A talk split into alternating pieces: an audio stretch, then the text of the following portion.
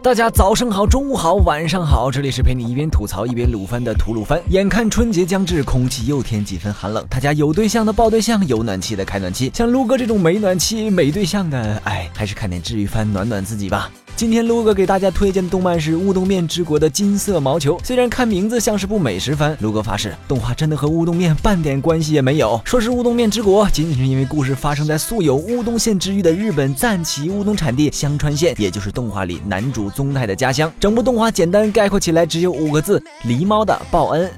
宗太在东京从事网页设计的工作，父亲离世让他不得不回乡奔丧。在家中，他遇见了化身成人类小孩模样的狸猫波可，由此展开了他与波可家人、朋友、初恋之间的温馨故事。动画改编自小丸和创作的同名漫画，是二零一六年的十月番。同一时期上映的还有《夏目友人帐》。同为治愈番，在高人气动画《夏目》的光环下，乌冬面之国的金色毛球并不逊色。动画制作公司曾出过《亚尔斯兰战记》《头文字 D》新剧场版《石膏男孩》等人气动画。团队监督宅野成启，角色设计者伊藤一之子均参与《石膏男孩》制作。音乐方面则邀请了曾为人气动画《阿松》月刊少女野崎同学配乐的桥本由香利。据说原创背景乐是桥本由。香利在亲自游历四国之后谱写的哦。动画编剧对于归家这个主题把握的很细腻，用大量篇幅描述男主和狸猫波可的日常，内容搞笑却又贴近生活。单身三十年的男主突然冒出来一个孩子，该怎么解释？自家养的孩子毁了邻居家的菜，该怎么办？同样的大龄基友被母上大人逼婚，又该如何面对呢？这些问题在剧中以一种不经意的方式被慢慢解开。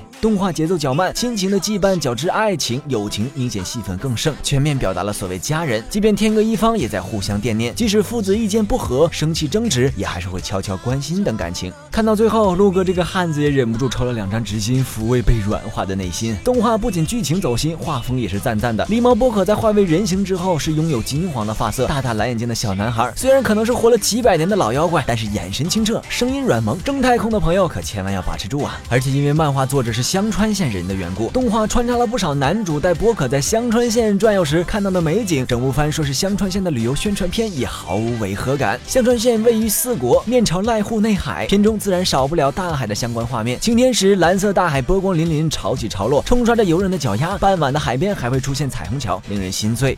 除了看海，动画中略带神秘感的寺庙、静谧的小路等等小时候熟悉的景色，也让男主逐渐放下心房，回忆起过去的温馨时光。